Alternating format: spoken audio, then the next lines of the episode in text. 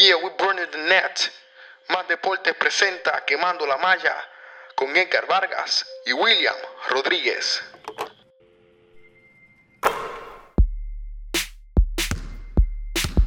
Curry, way downtown. Bang! Bang! Oh, what a shot from Curry! Gets it to LeBron for three for the win. Yes! LeBron James at the buzzer! Sigue Barea con el yoyo. Van a doblar dos contra Barea. Va de tres. ¡Eh! ¡Chale! Barea contra dos.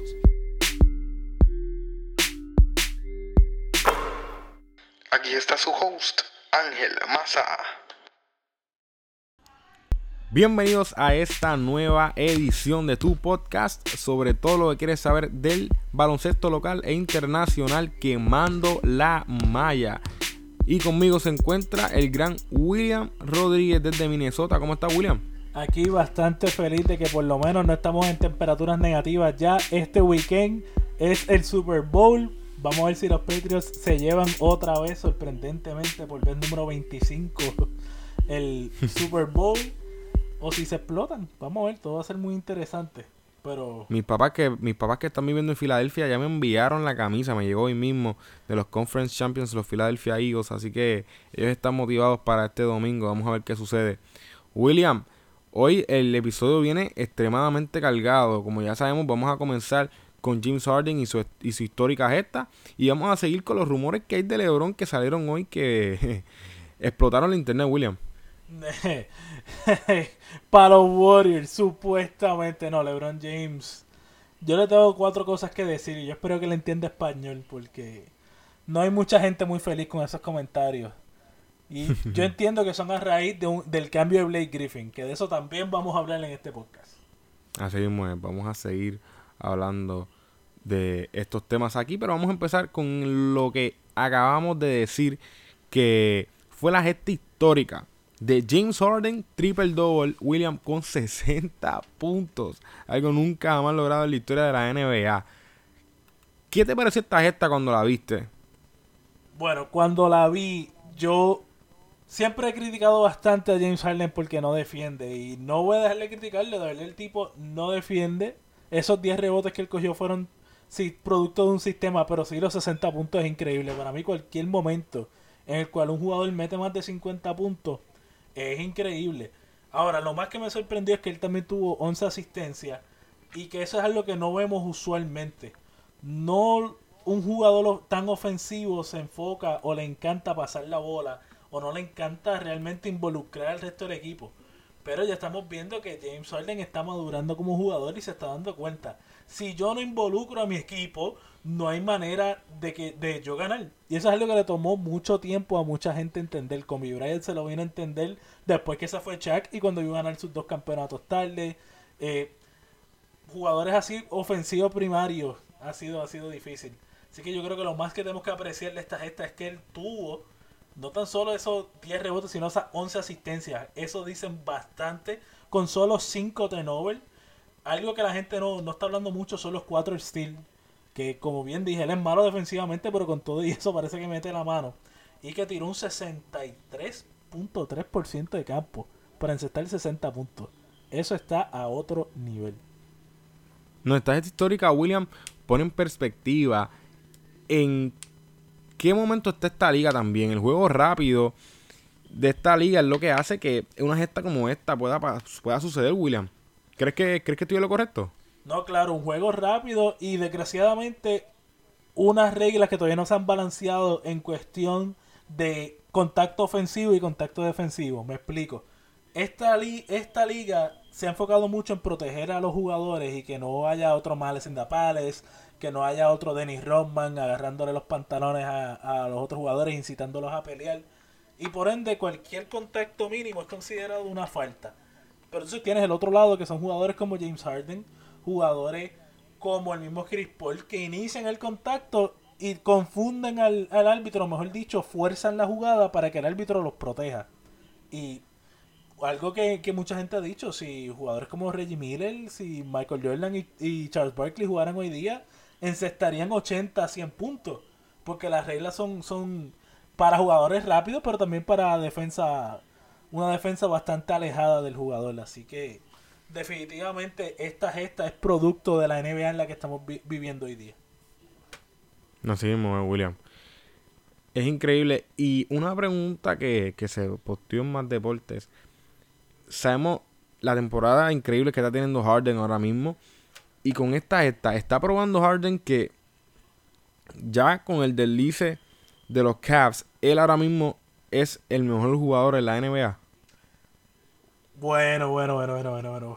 De que se lleve el MVP, a esa te la doy. Este es el año de MVP de James Harden. Pero yo no creo que tú puedas decir que es el mejor jugador en la liga. Él, él está en los primeros cinco.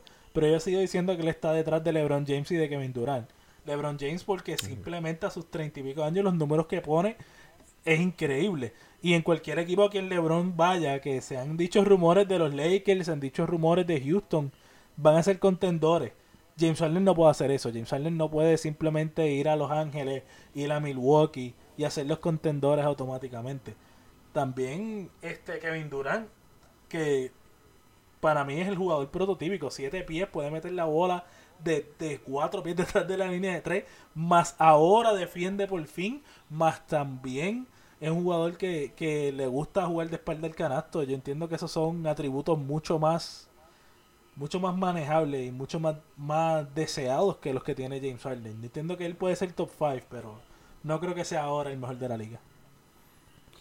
Ahora no, William, pero me está impresionando cada vez porque está mejorando la defensa también, que es algo que antes se había perdido, ahora está llegando en las rotaciones defensivas, está parando a los jugadores cuando tratan de atacar hacia el canasto.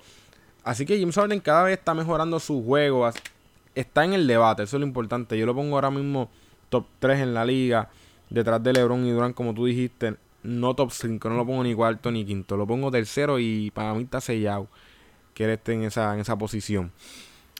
Ahora, William, ¿crees que estos Houston Rockets, con, con en la manera que están jugando, puedan destronar a los Warriors? ¿O piensas que es demasiado difícil ganarle a los Warriors cuatro veces en un span de dos semanas?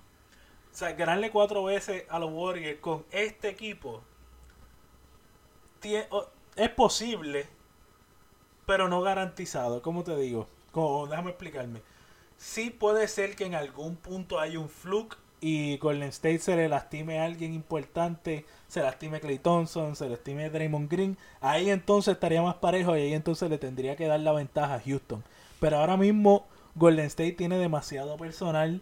Tiene el Lavar, eh, Bell que está saliendo de, de ser tremendo rookie y está sacando demasiado la cara. Que yo entiendo que ahora mismo se tendrían que lesionar por lo menos dos o tres jugadores de Houston de Golden State para que alguien les pueda ganar definitivamente. Lo que sí está haciendo James Harden es que él está poniéndonos a dudar con una sola lesión. Ahora, eso invitaría a LeBron James, invitaría a jugadores que son agentes libres para decir, contra, a Houston le falta esta pieza. A Houston lo que le falta es un jugador más y ya se pueden ir de tú a tú con, con Golden State. Para mí no va a ser LeBron porque LeBron no se va a querer ir del- este. Yo estoy bien de acuerdo con todos los, los analistas que dicen que a LeBron le encanta el este porque obviamente es más fácil y no se quiere encontrar con Golden State antes de las finales. Pero si tú estás, estás hablando de un Paul George que es agente libre, estás hablando de jugadores como el mismo Carmelo Anthony que ya están en el oeste y que realmente no tienen que hacer otra cosa excepto aceptar el balón. Yo entiendo que esos dos jugadores hay que ver qué sucede después de esta temporada. Si no firman otra vez en Oklahoma y llegan a firmar en Houston, yo entiendo que Houston tiene suficientes armas para batallar contra los Golden State Warriors. Vamos a ver qué sucede. Es difícil eh, ese matchup de los Warriors y la realidad es que ganarle cuatro veces en dos semanas para mí yo lo veo imposible ahora mismo con cualquier equipo. Ahora mismo siento que estos playoffs pueden volver a ser un poquito aburridos en cuestión de cuán predecibles serían. Ahora, William, Nikola Mirotic, Annie Orleans por Omer Asik, Tony Allen, Jamir Nelson y un pick de primera ronda. William, ¿qué te pareció esta movida para los Pelicans? Para los Pelicans, para mí es una movida de desespero con la lesión de, de, de Marcus Cousins. Y yo entiendo que ellos están un poquito asustados con el sentido de que Anthony Davis se puede ir. y están tratando de llegar a los playoffs este año y tratar de llegar por lo menos a la segunda ronda o tener una buena primera ronda que sea a 6 o 7 juegos. Y así le pueden decir a Anthony Davis, mira, no tenemos a DeMarcus Cousins, entre los dos estaban promediando más de 25 y 10 rebotes cada uno. Imagínate ahora que tenemos a Mirotic y a DeMarcus Cousins para el año que viene. Por favor, quédate y así todavía tenemos una rotación y, un equipo competitivo. El problema es que Nikola Mirotic, al aceptar este cambio, yo estoy seguro que le dijo a los Pelicans que él quería ser un starter todavía y que él todavía quería minutos consistentes. ¿Y cómo vas a repartir el balón? O por lo menos cómo vas a posicionar a Nikola Mirotic, a Anthony Davis y a DeMarcus Cousins cuando los tres juegan básicamente la misma posición, son cuatro naturales, a excepción de DeMarcus Cousins que para mí es un centro natural, pero con todo eso los dos, a los tres les gusta jugar en el high, a los tres les gusta tirar de tres, a los tres les gusta un poquito el contacto. O sea que en esencia tienes el mismo jugador jugando en, en tres espacios. Pero ninguno de los tres puede guardiar un LeBron James, ninguno de los tres puede guardiar un Kawhi Leonard. Al menos que de aquí al año que viene Anthony Davis ajuste y pueda ser un jugador defensivo al perímetro que pueda hacer, o sea, pueda jugar la posición número 3, que para mí a este punto no me convence que lo haga. Así que yo entiendo que esto es una, un movimiento de desespero que no va a funcionar y de cualquier manera Anthony Davis se va a ir y Nicolás Mirotic también va a terminar yéndose. Esto también es, es basado y considerando que de Marcus Cousins van a regresar a ser el mismo jugador antes de la lesión. Que eso es algo que estoy, yo estoy 99.9% seguro que no va a ser así.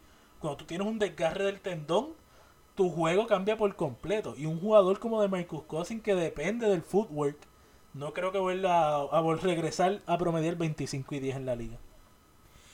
Ahora, William, yo pienso que esta movida es otra, es para buscar otro tirador que le pueda abrir tal vez un poco la cancha a Anthony Davis y a un posible, a una posible firma que vamos a hablar de eso ahora mismo para complementarlo con este tema.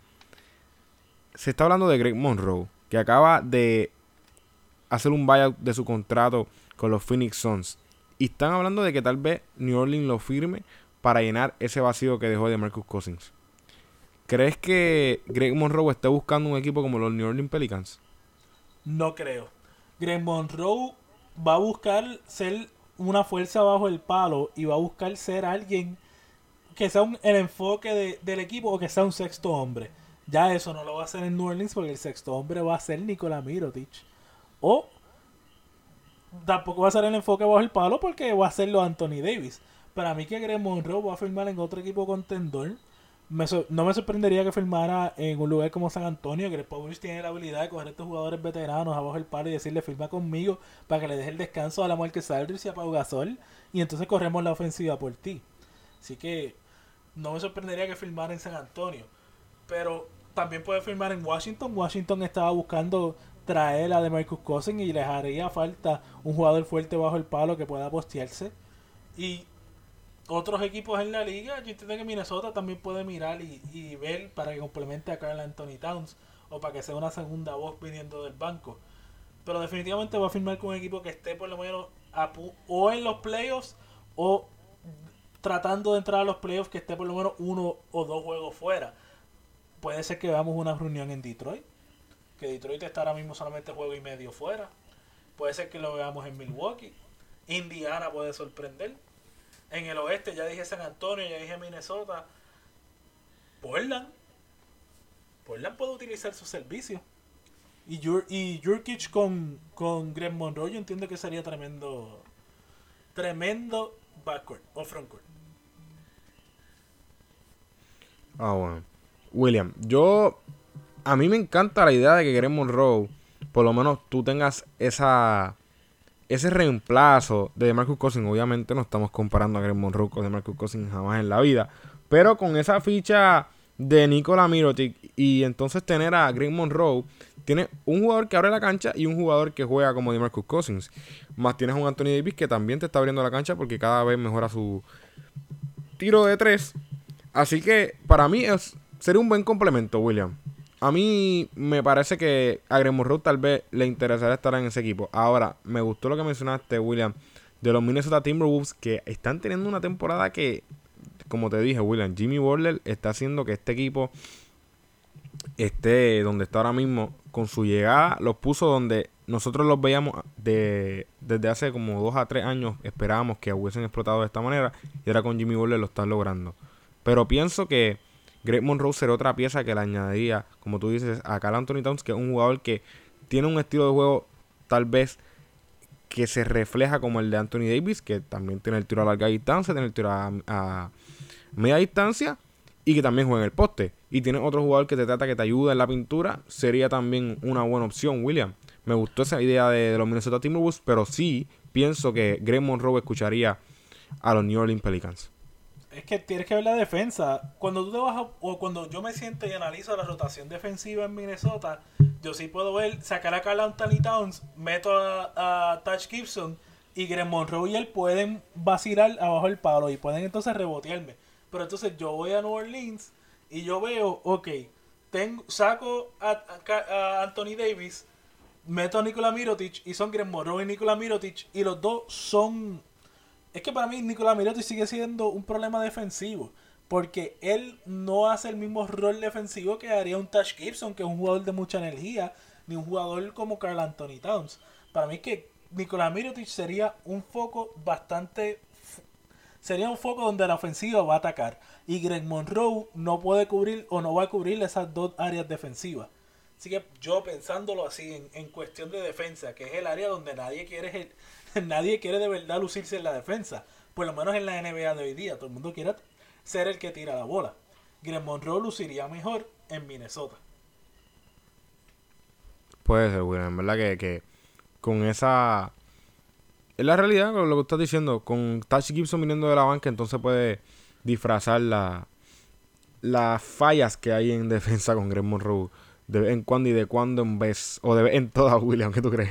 De vez en todas, pero por eso es que tú, por eso es que a mí me encantan los contratos que le dan a Tash Gibson y que le dan a un jugador como Corneli, porque son jugadores que son de generaciones anteriores, donde la defensa es lo que brilla y la energía. Tú nunca vas a ver a Tash Gibson caetado, tú nunca vas a ver a Tash Gibson trotando la cancha ni a Corneli. Los dos te dan el 110%, 100% de las veces. Y Greg Monroe, como dije, a él lo que le gusta es tirar la bola. Él no va a querer lucirse en defensa, así que machea mejor con, con Touch Gibson. Bueno, vamos a ver qué sucede, pero este contrato de Greg Monroe es interesante, William, es bien interesante, así que veremos qué equipo lo firma y cómo lo usa. Ahora, uno que nadie quiere usar al parecer es Joaquín Noah, fuera de New York por pelear con Jeff Hornacek y se dice que va a seguir fuera hasta después del trade deadline, William. Sí, lo mismo vimos con Mirotic, que ambos jugadores fueron sacados de, rotación. Pero a diferencia de, de Mirotic, Joaquín, Joaquín Noah no hay manera de cambiarlo. Porque ¿quién va a querer un jugador que se ha visto en los últimos años teniendo problemas de motivación, teniendo problemas de energía, que eran las cosas que lo, que lo distinguían? O sea, ¿verdad? Joaquín Noah en el, en el otro equipo tú sabías que iba a estar brincando, tratando de tapiar la bola lejos de ti, que él iba a hacerte el boxing out, que él iba a empujarte y ibas a chocar con él. Ya no, en especial después de las lesiones que ha tenido en el pie, que eso ya lleva años viniendo desde sus tiempos en Chicago. Yo entiendo que ya Joaquim Noah se le fue, especialmente con, con lo que tuvimos al principio de la temporada, que él estuvo suspendido por usar marihuana ya estamos viendo que, la liga piensa que él está muy descontrolado, que la liga piensa que él no va a tener futuro en ella. Y yo estaría muy de acuerdo. Yo entiendo que ya el tiempo de Joaquín no ha pasado. Él debería de cobrar los cheques que le quedan y, retirarse. Porque realmente no es un jugador que tú quieres en tu equipo. Tanto por los problemas personales como los problemas en la defensa, en, en el equipo como tal. Porque esa es otra. Él no mete un coco en la playa. Tú puedes llevar ahora mismo a Crash Boat, darle un coco, él lo tira y dan el parking en vez de dar en, la, en el agua. Así que definitivamente Joaquim Noah yo no lo tendría en mi equipo y no sé cómo tú lo vas a vender a otro equipo.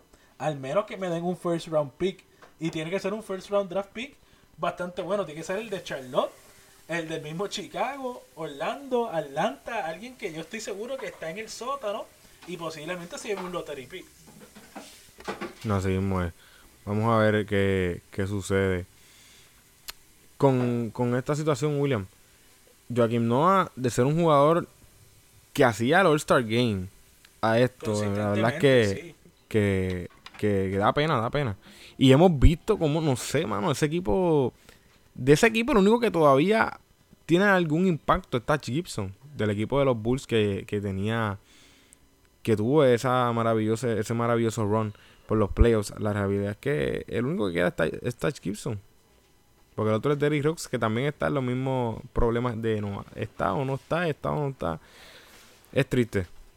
Pues, y Luolden que está escondido en los Lakers porque también. los Lakers tampoco quieren utilizarlo.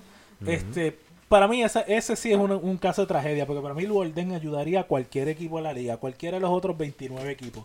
Y yo entiendo que los Lakers lo están haciendo a propósito y no le han comprado el contrato a propósito porque si le compraran el contrato a Andrew Bowie le pueden comprar el contrato a Luolden. Pero es tan difícil jugar en contra de él que yo entiendo que ellos no lo van a soltar tampoco, ni siquiera por un first round draft pick. Y hablando de un jugador que ayuda a su equipo, como tú dices, que el orden pudiese ayudar a cualquier otro equipo, es Andre Robertson y se le fue a OKC. El impacto de este jugador es defensivo, William, completamente. Ese otro jugador que lo llevas a la playa, tira un coco y da la palma otra vez. No hay manera que él me... O sea, se supone que él fuera lo que se llama un 3D guy, pero de la defensa de Oklahoma City va a caer, a ser una va a estar en los peores 10 equipos de la liga. Porque él era la cara de la defensa. No era Russell Westbrook que pone los números. No era Paul George que es considerado una defensa elite. Era Andres Robertson. Y él, un jugador bastante versátil que podía guardiar desde la 4 hasta la 1. Yo entiendo que esta lesión va a afectar bastante a los Oklahoma City Thunder. Y yo creo que los vamos a ver caer un poquito de esa quinta posición. Puede ser que los vamos a llegar hasta séptimo. Todo depende de qué ajuste hagan ahora los Thunder. Y hay que ver si, si la ofensiva todavía se mantiene, porque ellos han estado metiendo la bola. Ahora van a empezar los problemas defensivos y hay que ver si todavía pueden meter más la bola que el otro equipo. O si simplemente, o si van a encontrar otra cara defensiva o alguien va a sacar la cara defensivamente por este equipo. Vamos a ver qué sucede. Es difícil llenar ese vacío defensivo. En esta liga, en esta liga la realidad, William, es que es increíblemente fácil llenar un vacío ofensivo. No lo consigue en cualquier lado. Ahora, un vacío defensivo es bastante difícil encontrar en esta liga. Porque también entrar a, al rol de Andrés Robertson en este sistema defensivo que de por sí tiene muchos, pero muchos boquetes con Carmelo Anthony, con Russell Westbrook a veces que se pierden en, la- en las rotaciones defensivas. El único ahí que podemos poner que, que le, que le está sometiendo a la defensa es Paul George. Siempre lo ha hecho, el muchacho es un fajón. Pero el que trata de llenar ese vacío de Andrés Robertson se le va a hacer bien difícil, William. No, claro, y en años pasados pensaban que Patrick Patterson podía hacerlo, pero el único constante, aparte de Andre Robertson, es Steven Adams. Pero, nuevamente, Steven Adams Pero es solamente una es en la aventura. Exacto. es En, el la- problema. en- en el perímetro era Andre Robertson y hasta llegaron al- al- a necesitar de Andre Robertson guardiar algunos cuatro cuando llega un stretch four. Pero definitivamente ne- necesitan hacer unos ajustes defensivos. Y es que, como ya hablé anteriormente, esta liga, el handcheck se pide automáticamente. Eh, tú encontrar a alguien que mueva los pies lo suficientemente rápido que de lado pueda todavía estar parado de frente, pecho a pecho, con jugadores como LeBron, jugadores como lo que era Paul George, DeMar DeRozan y el mismo Damian Lillard. O sea, son jugadores que, que no todo el mundo tiene esos pies, no todo el mundo tiene esa agilidad y no todo el mundo tiene esa concentración para mover los pies y todavía mantener las manos arriba sin que el jugador ofensivo se te enrede en ella y te piten la falta también. Y es como. eh, eh, te voy a decir este, este nombre. Tony Allen, supuestamente los Chicago Bulls lo van a soltar después de la. Cuando llegue del trade de, de Nikola Mirotic. Eso puede ser una opción. Tal vez no te puede guardiar un 3 o un 4 gue- alto, un 3 alto. Pero te puede guardiar un 3 promedio y te puede guardiar un 2 y te puede guardiar un 1. Porque el problema es que en el oeste, como tú estás mencionando, mencionaste a Damian Lillard, pero además de Damian Lillard, tú tienes que guardiar a CJ McCollum. Y hay muchos equipos en el oeste específicamente que tú tienes dos gares elite en un mismo equipo. Y Westbrook puede hacer su trabajo con el más débil y poner entonces a un Tony Allen a que darle al elite elite entre los dos. No, claro, y si Tori Allen puede mover los pies, que sí sabemos que lo hace, ya ahí, y mover las manos bien, ya ahí James Harden tiene un problema. Entonces, el usualmente quien está jugando en las alas con, con Harden es Eric Gordon.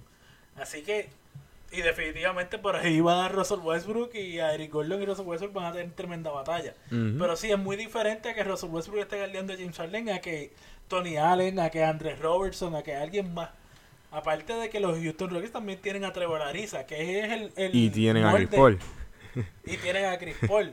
Pero Trevor Ariza es el molde de donde sale de donde sale ahora mismo Andrés Robertson, un jugador largo, un jugador que mueve los pies, un jugador que te puede simplemente con alzar el brazo, pues ya tú lo estás pensando, porque tiene un buen reach. Lo Así único es que regulariza es un tres puntista del cara. Exacto, no es elite, o sea, el campeón con los Lakers haciendo esos mismitos, defendiendo por Kobe y metiendo el triple. Así que Ahora, William, ¿piensas que si los Oklahoma City Thunders no consiguen a esa pieza defensiva en el perímetro, esto puede hacer que Russell Westbrook empiece a bajar su número ofensivo por la carga defensiva que va a tener de más? Sabemos que el cansancio le va a entrar. Es imposible que no te entre cuando está guardiando el mejor del otro equipo. No creo que le baje la ofensiva por él lucirse más eh, defensivamente. Yo creo que va a pasar lo opuesto. Él va a entender que la defensa está mal, así que él tiene que cargar más la ofensiva y él va a meter más puntos que el otro equipo solo. Así que yo entiendo que Russell Westbrook se va a poner a, a run and gun Russ y va a tratar de tirar más, va a tratar de encestar más y va a hacer todo lo opuesto de lo que los Oklahoma City Thunder van a necesitar. Por eso yo entiendo que, que necesitan firmar esa persona defensiva, necesitan tratar de sobrevivir estos dos meses en lo que regresa Andrés Robertson. Pero para mí que Russell Westbrook no ha madurado al punto de él entender que mientras menos tiros él tome, mejor para el equipo. Yo creo que estaba leyendo una estadística hace poco que cada juego que él tomaba menos de 20 puntos, lo que tenían era una sola derrota. Y creo que era una cosa ridícula como 13 y 1 o 14 y 1. Yo dije, diablo, estamos a mitad de la temporada y él solamente ha tirado menos de 20 veces en 15 juegos. Este, Demasiado, el tipo está tirando demasiado. No sé, William. Vamos a ver qué sucede entonces. Y hablando de otro guard elite, John Wall fuera por dos meses con los Washington Wizards. Esto este es el verdadero cantazo que te pueden dar en la cara. Y más cuando estás con. Como está este equipo de los Wizards ahora mismo en el este, William. Sorprendentemente están quinto. Más me sorprende Miami que está cuarto, pero de eso hablamos más adelante.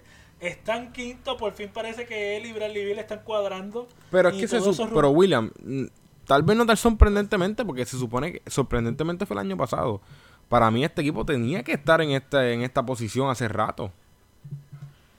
Sí, pero por fin lo hicieron. Y no hubo ningún cambio así grande que tú me dijeras, trajeron una pieza que por fin lo- los ayudó, sino que simple- simplemente pues por fin se dieron cuenta que 2 más 2 es 4. Ujú. Que para mí después de 4 años de tratar de intentarlo y no cuadrar, cuando tenían mejores piezas, porque el que me venga a decir a mí que Marquise Morris es mejor que Nene Hilario, le dejo de hablar. O sea, ahora es que cuadró, a lo mejor me, me retiro. A lo mejor el crecimiento y la madurez de Otto Porter, el MVP de Chactin a full, fue suficiente. Pero por fin cuadraron, están quinto en el este. Y de repente tienes esta lesión a John Wall. Este es otro equipo que yo espero que Bradley Bill no se ponga a tirar hasta las medias que se quita cuando está calentando por las mañanas. Se ajuste defensivamente. Para mí que Oro Porter debería de tomar la carga defensiva de John Wall y también un poquito de la ofensiva, porque este es otro jugador que si recordamos en el verano, Brooklyn ofreció toda la casa por firmar a Otto Porter Jr. porque ellos querían reconstruir alrededor de él. Ahora hay que ver si es verdad que Otto Porter vale el contrato al cual Washington lo firmó o macho. Y hay que ver si es verdad que él puede ser en caso de que se vaya John Wall o, o John Wall tenga que tomarse tiempo extra de recuperación, él pueda cargar y ser la cara de Washington por buen tiempo. Bradley Bill, yo siempre lo he visto como un jugador que es un, un add-on, él no es la cara como tal, ni podría ser la cara de Washington. Esto tiene que ser Otto Porter y ahora vamos a ver si es verdad que Otto Porter vale los chavos que se le invirtieron. Vamos a ver qué sucede. Pero, William, el gran problema de estos Washington Wizards es que el que está los que el que está noveno en los playoffs nada más le, le lleva cuatro juegos. Y ahora mismo el trend de los Wizards es en los últimos 10 juegos están 5 y 5. El sexto está 7 y 3. El séptimo está 6 y 4. El octavo está igual que ellos 5 y 5. Y Detroit, que es el que está en la novena posición, está 2 y 8. Hay que ver qué sucede ahora cuando con esta llegada de Blake Griffin, que vamos a hablar de eso ahorita.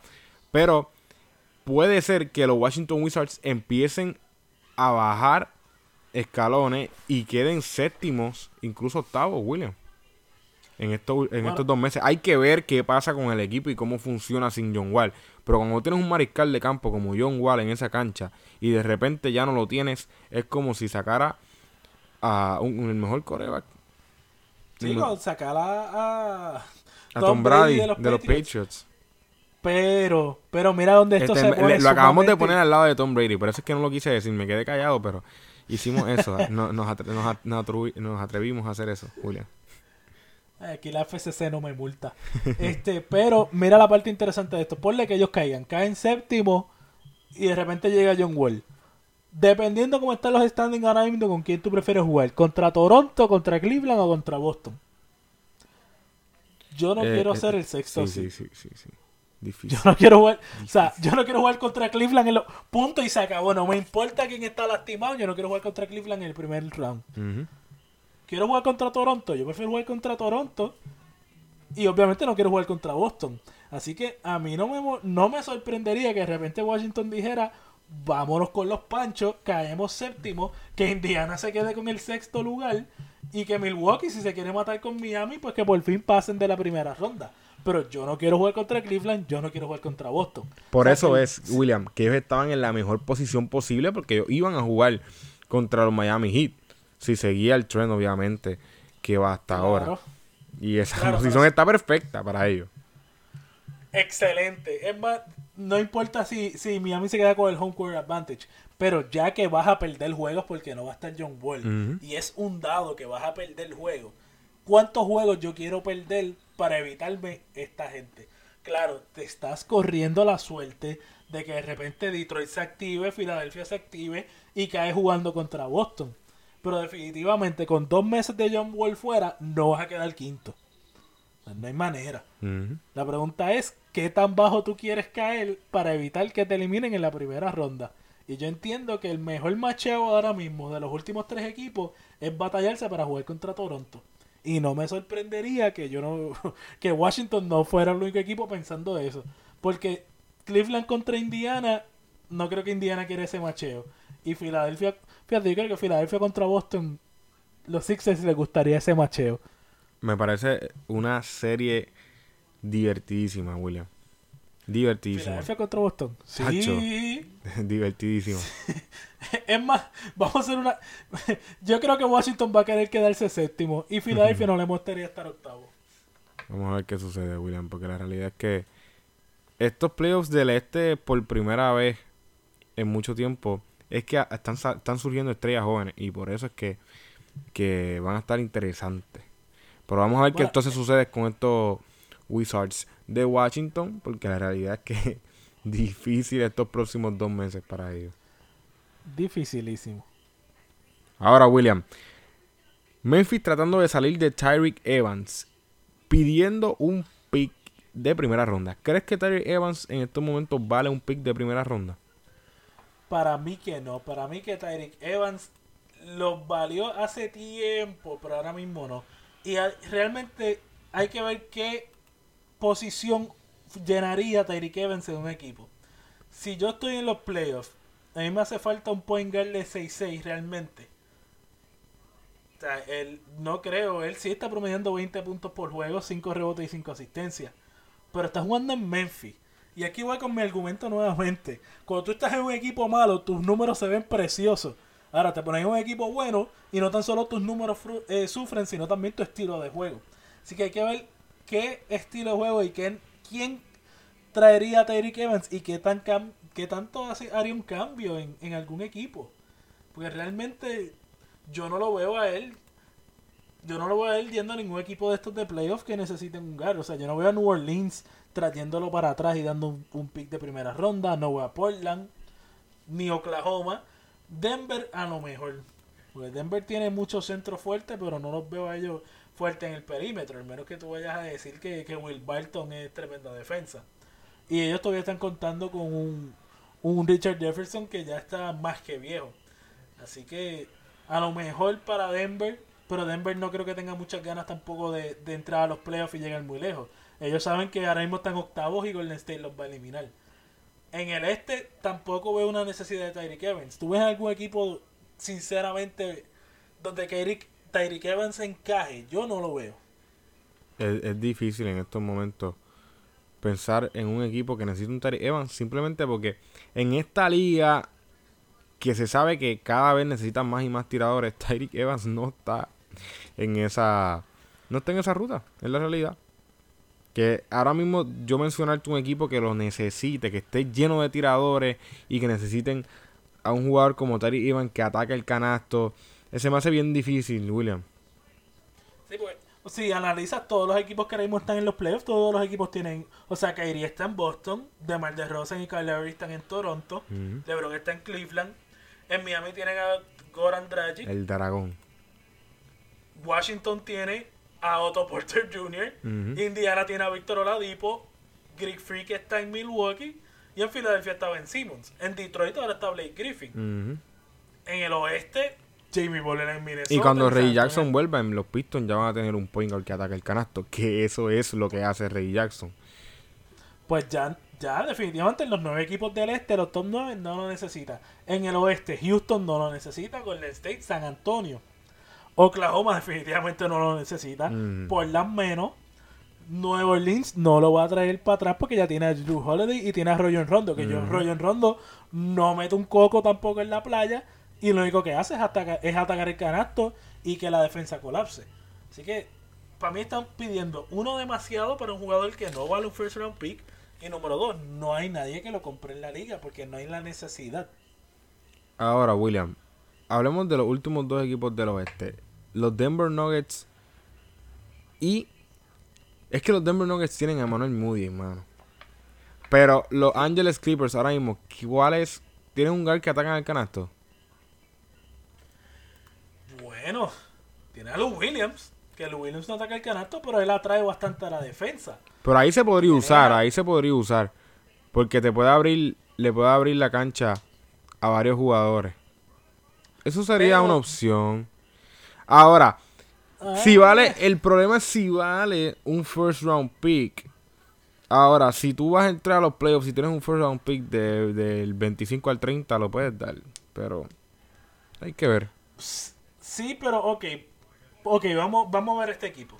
Patrick Beverly, Avery Bradley, Milos Teodosic, el All-Star Austin Rivers Danilo. ta- Dani...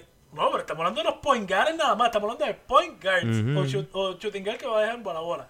Ya ahí tienes cuatro. Le añades a Lou Williams 5 y vas a traer a Tyreek Evans.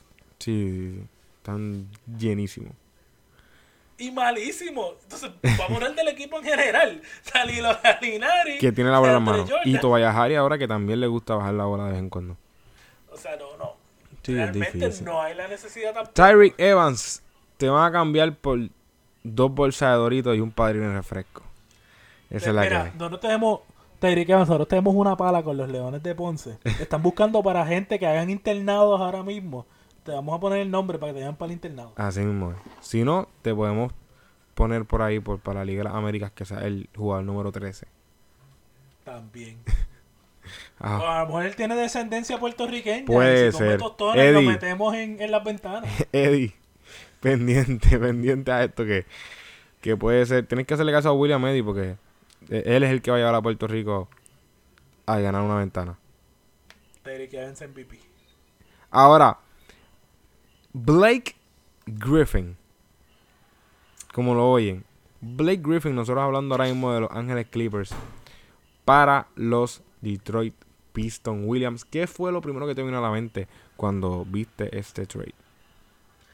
¿Qué está pasando en los Clippers?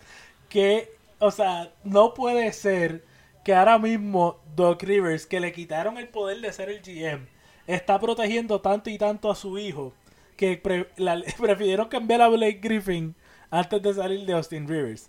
Ahora, fuera de todo vacilón. Esto es bien triste cuando tú analizas dos situaciones previas de los Clippers. Uno, Chris Paul y Blake Griffin con Doc Rivers, cuando DeAndre Jordan firma un contrato o firma una oferta con Dallas, fueron a su casa y le dijeron, vamos a quedarnos porque nos vamos a retirar todos juntos, porque todos vamos a llevar a los Clippers a los playoffs y vamos a hacer una hermandad y vamos a vivir felices por siempre, felices los cuatro, literal. y de repente se fue todo el mundo, menos. Jordan. Triste, Entonces, a- lo otro es que a Doc Rivers, antes del cambio de, de Carmelo por Oklahoma City, le pusieron en la mesa, dame a tu hijo, dame a cuatro cáscaras y un first round pick y te diga Carmelo Anthony. Y Doc Rivers dijo que no, porque el hijo de él nadie lo toca porque él iba a ser un All-Star. Y mira, o sea, qué tan diferente hubiera sido la historia si Carmelo Anthony, Blake Griffin, DeAndre Jordan y Chris Paul estuvieran en un solo equipo en el oeste con opciones a entrar a los playoffs. Yo no sé, para mí que esta historia es súper triste para un DeAndre Jordan, que ahora es el último muchacho en el Banana Boat, el último muchacho en el clubhouse de los Clippers, pudiendo haberse ido para Dallas y evitarse todo este revolú. Está ahora mismo en los Clippers, yo no entiendo por qué no acaban de votar a Doc Rivers. Porque si votamos, o sea, miren, la, miren lo que sí me frustra. Votamos a Jason Kidd por estar tres años en Milwaukee y hacer, crear el, el Greek Freak. Porque Giannis Antetokounmpo se hizo bajo la tutela de Jason Kidd. Pero entonces a Doc Rivers, que es un dirigente que sí ganó el campeonato en el 2008 contra los Boston Celtics. Pero de ahí para adelante él iba para atrás y para atrás con Boston. Y en los Clippers iba para atrás y para atrás también.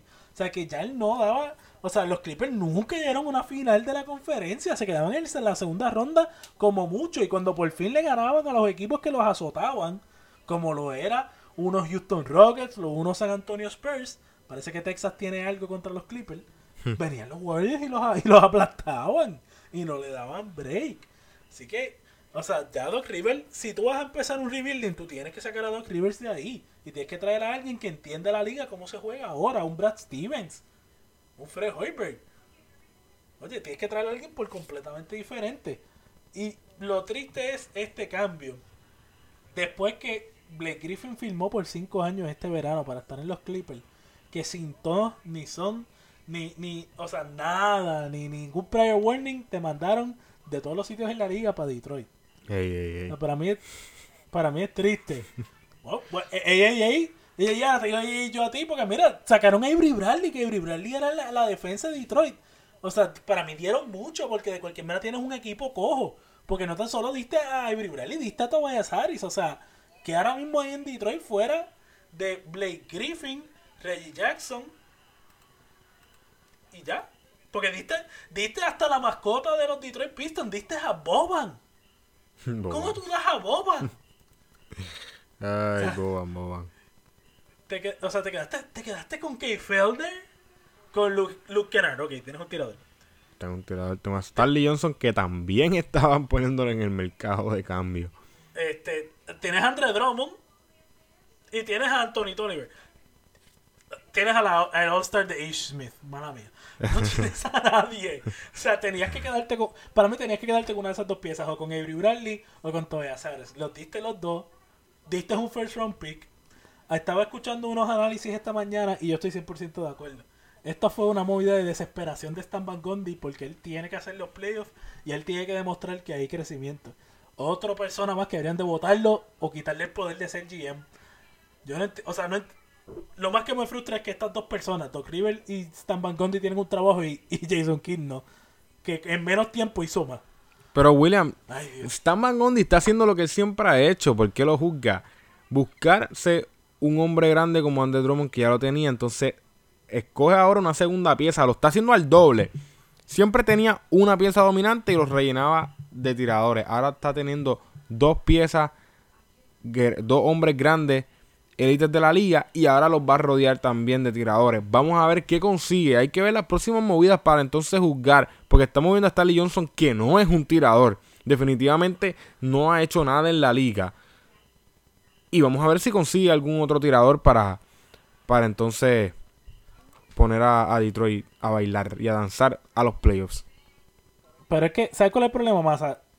Es que tú tienes que evolucionar con la liga, porque si fuera así, si fuera porque nosotros podemos repetir lo que ha funcionado siempre, el triángulo en New York se supone que hubiera hecho un milagro. Pero hay algo diferente, no. William. Es que tienes ahora dos jugadores que son elites. Dos hombres grandes elites en la liga. Con Blake Griffin y Andre Drummond. Antes siempre habías Sí. tenido uno. No sé qué es lo que está tratando de hacer. Pero está doblando la dosis en un lado, William. Hay que ver entonces qué viene con los tiradores. Pero es que él no tenía solamente uno, hubo un tiempo en que él tenía tres. Tenía a Josh Smith. a Que tú me acabas de decir que Josh Smith Y- es elite, William. Cuando llegó a Detroit. Cuando llegó a Detroit, él tuvo la opción de ser elite. Lo que pasa es que el tipo se puso vago y después lo cambiaron para Houston. Y yo no sé qué le hizo, que no hizo nada más con su, con su vida. Pero cuando él salió de Atlanta, él era uno de los mejores defensivamente hablando, porque ese, ese sí no metía la bola. defensivamente hablando, Josh Smith era un, un, un 4-3. Más tenías a Greg Monroe, más tenías a Andre Drummond. Ahora mismo. Pero es un Greg Monroe. Tú no me compares a Greg Monroe y a Josh Smith con Blake Griffin. ¿Entiendes? Jamás y nunca, es verdad, es verdad, pero tenías dos forward, tenías dos forward dominantes con Andre Drummond y no funcionó. Y ahora traes a Blake Griffin y Y la, a mí lo único que me molesta de Blake Griffin es que para mí es uno de los jugadores más overrated en la liga, vamos a hablar claro. Y ahora mismo está tirando un 29% en tiros a media distancia. Y eso está crítico, William. Tú tirando la bola en un juego de NBA, metes más de un 29%, lo doy por seguro. y más que Alonso Ball también. Pero no, me tiré a Alonso este, Ball, por favor. ah, no. Pero lo único que está salvando a Blake Griffin es que él está tirando un 34.2% de triple. Él no mete un coco entre la pintura y la línea de tres, pero si da dos pasos para atrás, mete por lo menos algo. ¿Qué está sucediendo con Blake Griffin? Mucha gente dice que es que él está tratando de, de evolucionar su juego porque ya después de siete operaciones, todas debajo de la cintura, pues la explosividad que lo definía, pues está dando un paso hacia atrás. Y él se está convirtiendo en este tirador, este jugador de espalda del canasto. Y yo entiendo lo que están haciendo los Clippers. Porque ya se fue Chris Paul. Blake Griffin realmente no está dando un progreso a ser un All-Star. Pues tú estás esperando a que los números de él se pongan buenos, se pongan buenos. Y ahora lo voy a cambiar porque ahora es que los números de él están brutales y puedo venderlo caro. Pero a la misma vez, este cambio hacia Detroit va, como tú dices, está un poquito overrated en algunas áreas. Ahora vamos a ver qué tan overrated estaba. Porque vamos a ver si él puede ser el foco de una ofensiva y puede ser alguien que de verdad se merezca ser un All-Star. Porque él fue un All-Star cinco veces. Pero en los últimos años no creo que, que haya demostrado. William, lo que sí me gusta es que tiene a un centro como Andre Drummond que es mejor, es mucho mejor que de Andre Jordan. Que, que está complementando a Blake Griffin. Sí, ofensiva, ofensivamente, William. Sí, ofensivamente. Y defensivamente también protege el aro. No puedes decir ahora que, que de Andre Jordan te, No mejor. que de, No mejor de- que de no, no vamos a comparar blocks por juego con rim protection. No vamos a comparar eso porque no tiene nada que ver. Tiene, tú sí puedes dar tres blocks, pero tal vez no puede ser el mejor rim, protec- el, el mejor rim protector. Y Andre Drummond para mí es un rim protector elite en la liga, William. Andre Drummond sí, y no estoy diciendo que él no es uno de los mejores centros defensivos, pero para mí un el mejor centro defensivo, hablando ahora mismo, es de Andre Jordan y puedes tirar a Hassan Whiteside de allí a pelear con él. Pero de Andre Jordan para mí, o sea, es que hasta su físico, siendo así ancho de espalda, ancho como tal, sin ser gordo, ser atlético, y es mucho más rápido que Andre Drummond y es mucho más agresivo en cuestión de, de le tiras una bola al aire y él la donkea. Ahora, ofensivamente, Andre Drummond tiene mejor footwork. Vamos a, Pero vamos, eh, vamos a- entiendo tu punto, entiendo tu punto. Ahora el enfoque, o sea, ya no es tan solo darle la, boja- la bola en el high a, a Blake Griffin y que simplemente la tire al aire para ver si de Andre la coge. que ya lo Ahora es hizo. que él puede jugar Que un high low. ya, ya, ya, ya hizo su primera loop de Blake a de Andre. A Andre, perdón, Eh, a Andre, no nos Andre confundamos. Drummond. A Andre. Pero ahora hay más opciones. Ahora hay más opciones porque le pueden jugar un high low y él puede pasar la bola y cortar, o sea, cortar en, el backdoor porque Andre Drummond pasa la bola bien y tiene un buen footwork y puede crear la ofensiva. En eso te lo doy por completo. Ahora mismo están empate con los Memphis Grizzlies. Vamos a ver qué sucede. Este, William. Ahora, noticia de última hora, William, rapidito. Ya dijeron quiénes van a ser los participantes del Dunk Contest. Y se, se- se escucha divertido, William. Este es- mm, se escucha divertido. Víctor Oladipo de los Indiana Pacers, Aaron Gordon de nuevo con los Orlando Magic, Larry Nance Jr. Al fin lo vamos a ver. Y. Dennis Smith Jr. Y me gusta, me gusta, William. Ok. Voy a vender el televisor en, en el All-Star Weekend. Me convencieron con esa. Y William, Mira- otra cosa que, que, que pasó con, el, con esto del All-Star Weekend, subieron el premio a los ganadores de 50 mil dólares a 100 mil dólares para hacerlo un poquito más competitivo. ¿Qué crees? ¿Qué es 100 mil dólares para alguien que está ganando 15 millones? Sí, pero es por un juego, William, contra. De 50 mil te lo están doblando a 100 mil. Está bien, eso es lo que ellos se llevan en un juego usualmente. Por eso, pero- Normalmente. Por, por estar de vacaciones no está mal. Yo digo, eso no es suficiente motivación para un multimillonario. O sea, para un pelagato como William Rodríguez, que yo veo 100 mil dólares y te doy mi brazo derecho, eso sí. Pero para alguien que se gana 24, 25 millones al año, que hasta 15 millones, para mí no es suficiente motivación como para tú decir, mira, sí, voy, voy a salir y voy a, a llevarme el juego, voy a llevarme el MVP. O sea, para mí no vale, no, no es suficiente motivación. Vamos a ver. Pero ya por lo menos te hicieron prender el televisor, William. Eso, ese, ese es el primer paso para que William vea el All-Star Game. Ahora, William, hablando de los Pistons, abuchean a los Cleveland Cavaliers después de perder con los Pistons. Sigan perdiendo, William. Ayer ganaron por dos puntitos. Pero habían perdido con los Pistons y los abuchearon y los querían sacar de la cancha. ¿Qué tú crees, William? No fue que perdieron contra los Pistons, fue que perdieron contra los Pistons sin Reggie Jackson, sin Tobias Harris, sin, o sea, nadie, nadie, no había, nadie, sin Avery Bradley. Tenían no jugadores de, del G-League. Vamos a hablar claro. O sea, ahí estaban haciendo un 20 tú que Ángel Mazo hubiera empezado de Poingal. no, de verdad, porque no tenían, no tenían 12 jugadores. Y perdieron contra, y le dieron una pela por 30 fue a los supuestos monarcas del este, a los subcampeones de la liga. O sea, eso simplemente enfatiza que en Cleveland lo que hay es un desmadre y los chismes de que si Kevin Love está peleado con Isaiah Thomas, que J.R. Smith está al garete otra vez, que LeBron está pensando irse a yo no sé dónde. O sea, yo entiendo, yo entiendo, y nuevamente, otra persona que no entiendo cómo tiene su trabajo, que Tyloo, Tyron Lu está, perdió todo el control del equipo, perdió toda la confianza de los jugadores. Yo entiendo que los jugadores perdieron toda la confianza entre ellos mismos y que hay lo que es un desmadre increíble y lo que tienen que hacer es ajustar. Ahí necesitan a alguien militar con disciplina. O sea, si Larry Brown no fuera tan loco, yo lo contrataría, pero mira, tienes a Scott Skiles. Tú necesitas un dirigente así, que venga a LeBron y diga, yo soy el mejor jugador del mundo, y Scott Skiles le diga, pero no has hecho un carajo todavía, no has hecho nada. No has hecho nada en esta temporada. Estás, estás tercero en el este. O sea, Tú necesitas un dirigente Pero no va, no, pero William, no vamos a echarle la culpa a LeBron. Porque él sí ha hecho en, esta, eh, eh, en este año. ¿Entiendes? Vamos a hablar Sí, que son claro. Sí. los jugadores que están alrededor de él. Que hay un ego, parece que increíble, desde que Wade llegó. Y que muchos jugadores están molestos porque firmaran a Dwayne Wade a ese equipo. Y ahora con Kevin Love Lo también estaban molestos. Lo que pasa es que, mira, como dice Papi Greg Popovich, si tú puedes decirle a tu mejor jugador de perro muerto para abajo, porque él no está haciendo las cosas bien, tú le puedes decir hasta el jugador número 17 que está en el G-League de perro muerto para abajo y que no está haciendo las cosas bien. Si tú no tienes un dirigente que haga eso, o tienes un dirigente que es lo que se dice que ha pasado, que pasó con David Blatt y que sigue pasando con Tyron Lue que Dwayne Wade llega tarde, que LeBron llega cuando le da la gana, que supuestamente están en una dieta, pero se están comiendo un cheeseburger y dándose dos cervezas en el clubhouse, mientras Isaiah Thomas no dice que no practican. O tú tienes, tú tienes una desorganización y tú necesitas organizarlo. El problema no puede ser LeBron. El problema es lo que le permiten a LeBron.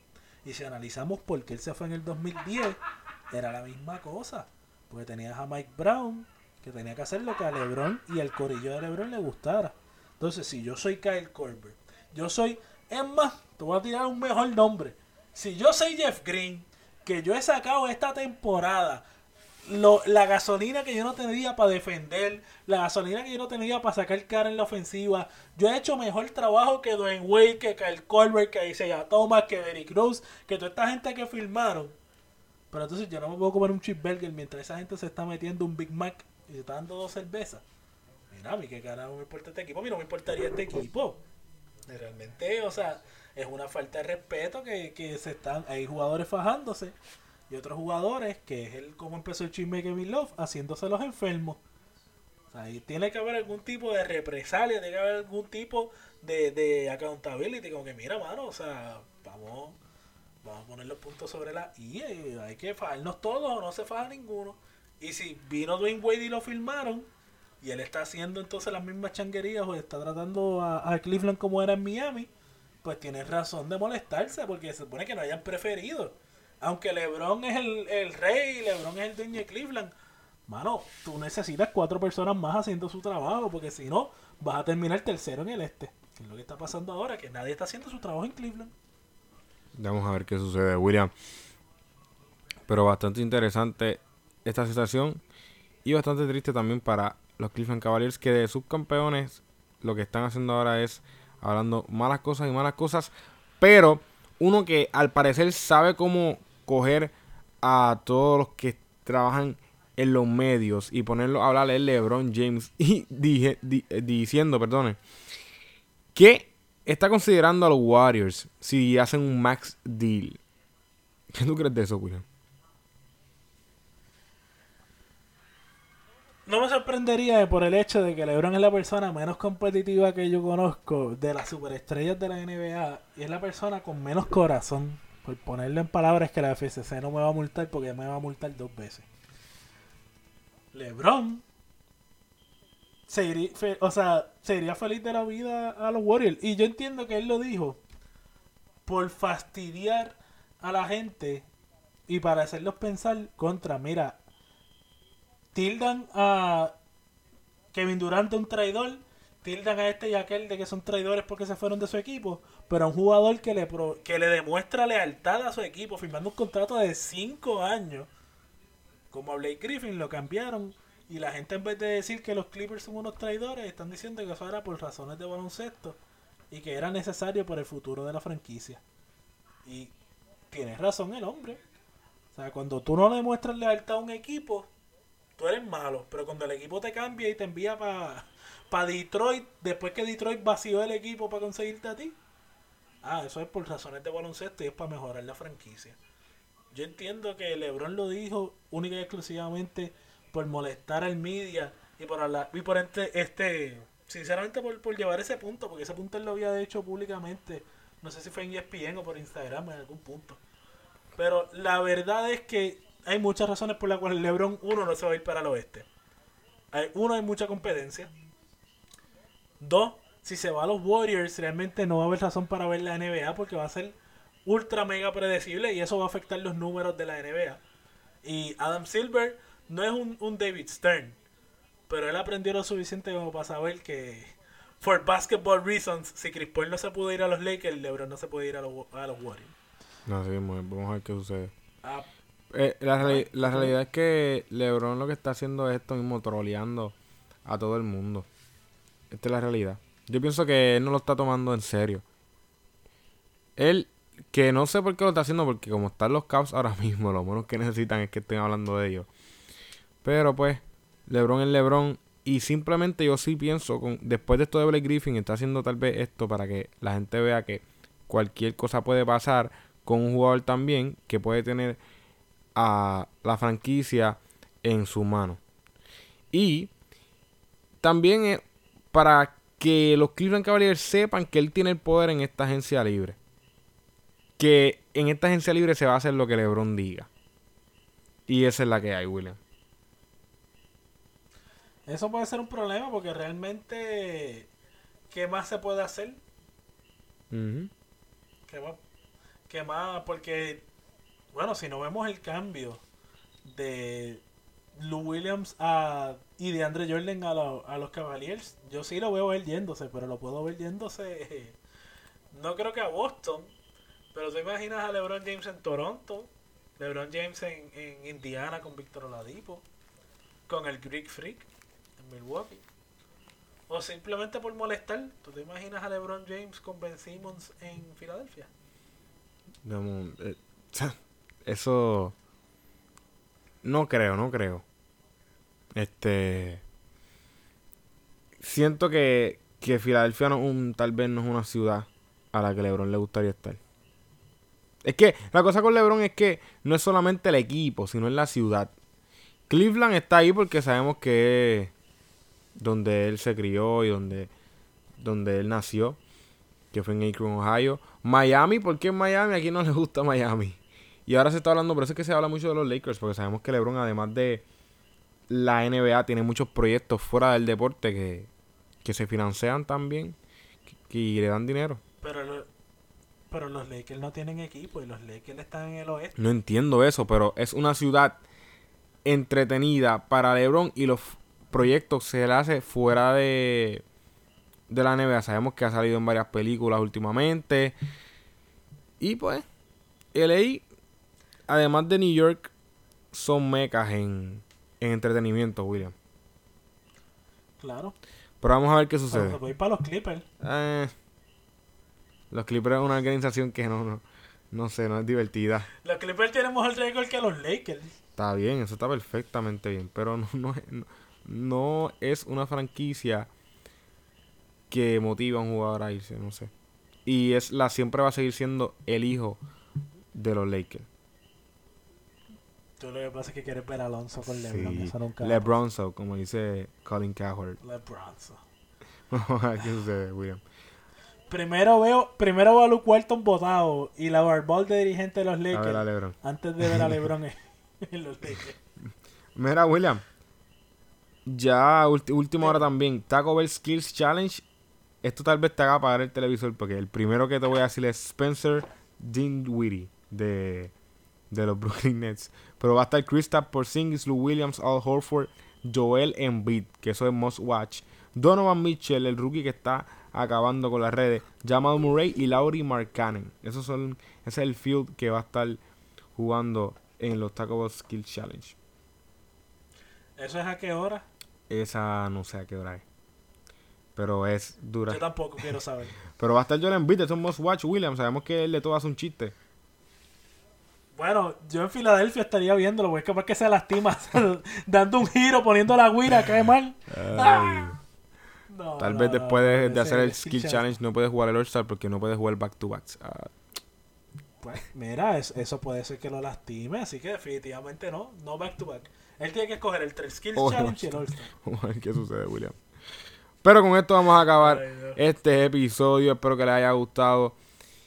Estos temas estuvieron. Este, esta semana estuvo divertida, William, con esto de LeBron para los Warriors y los 60 puntos de James Harden y el triple double. La verdad que fue una semana divertida en la NBA. Además del trade de Blake Griffin. Así que gracias a ustedes por quedarse hasta el final con nosotros. William, gracias a ti por estar siempre con nosotros. Que tengan una linda semana. Pero William, dinos tus redes. Antes de irnos, WillRod718 por Twitter, William Javier Rodríguez Nieves por Facebook. Podemos hablar de todo lo que ustedes quieran por esos Ahí medios. me puedes buscar a más a más PR y a nosotros nos puedes buscar en todas las redes como Más Deportes PUR, donde tenemos la información de todos los deportes, incluyendo la LAI ahora mismo que está corriendo varios torneos, como el de voleibol, que sabemos que está candente ese, ese torneito, William. No, ya vimos que las subcampeonas taínas del Turabo se Y eliminaron. los subcampeones, No, los, Los dos, los dos, los dos. subcampeones, los perdón, dos, Se, elimi- se eliminaron por los vaqueros. así mismo es. Y. Y sabemos que también las campeonas juanas pasaron otra vez y están en juego de la final para convertirse en campeonas por dos años consecutivos, William. Así que toda esa información la pueden conseguir a Más Deportes PUR en Facebook y en Twitter. Así que gracias a ustedes otra vez por quedarse hasta el final. Que tengan una linda semana y que mientras tanto sigan quemando la malla.